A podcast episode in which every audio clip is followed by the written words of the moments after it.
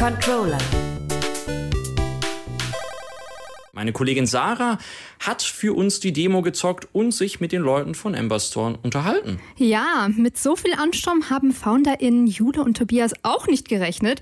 Aber ich bin nicht überrascht, denn das Konzept von Reka wird zumindest in Videospielen nicht so häufig aufgegriffen. Mehr dazu verrät uns Tobias. Also Reka ist ein atmosphärisches Third-Person-Adventure-Spiel, bei dem man als junge slawische Hexe mit ihrem Haus auf Hühnerbeinen durch die Welt reist. Und diese Welt ist auch sehr inspiriert von slawischen Mythen und slawischer Kultur. Ganz viel Atmosphäre und eine hühnerbeinige Hütte machen Reka schon zu einem Hingucker. Okay, also wenn ich an Baba Yaga denke, da kommen mir natürlich zuerst einer meiner wirklich liebsten Filme auch, John Wick, in den Sinn. Mhm. Aber äh, hat Keanu Reeves die beiden dazu inspiriert, slawische Mythologie zu adaptieren? Also die Inspiration zu dem Spiel kommt tatsächlich aus Berlin. 2021 hat die Entwicklung von Reka angefangen, aber davor gab es schon viel Recherche, wie Jule mir erzählt hat. Also wir sind ja ein Berliner Spielestudio und wir hatten ursprünglich gedacht, was ganz Regionales zu machen und haben dann so ein bisschen uns mehr mit der Geschichte von Berlin auseinandergesetzt und sind darauf gestoßen, dass Berlin einen slawischen Ursprung hat und von Slawen tatsächlich ja, errichtet worden ist. Und uns war es wichtig, einfach Museen zu besuchen. Wir waren auch in mehreren Freilichtmuseen und sind so eben darauf gekommen, dann das Spiel zu machen.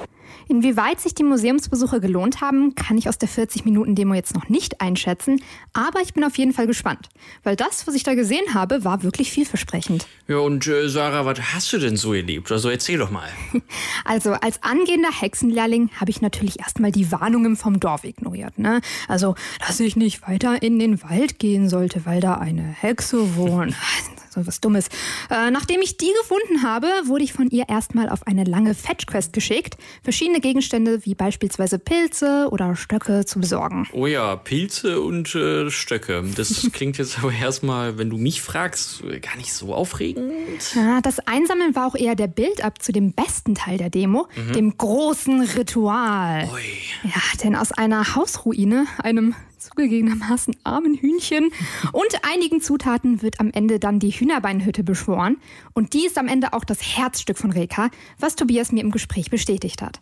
Der Fokus von dem Spiel liegt auch bei dem Haus selber. Also das kann man komplett frei bauen, komplett frei einrichten. Und beim Erkunden in der Welt lässt sich auch alles Mögliche an Möbeln und an Einrichtungsgegenständen finden, die man mit nach Hause bringen kann, um eben das weiter einzurichten. In der Demo ließen sich auch schon viele Möbelstücke finden, die man ganz frei in der Hütte aufbauen kann. Wer also in einem stressfreien Spiel sein bestes Leben als slawische Hexe genießen möchte, der sollte sich Reka vielleicht merken. www.kölncampus.com www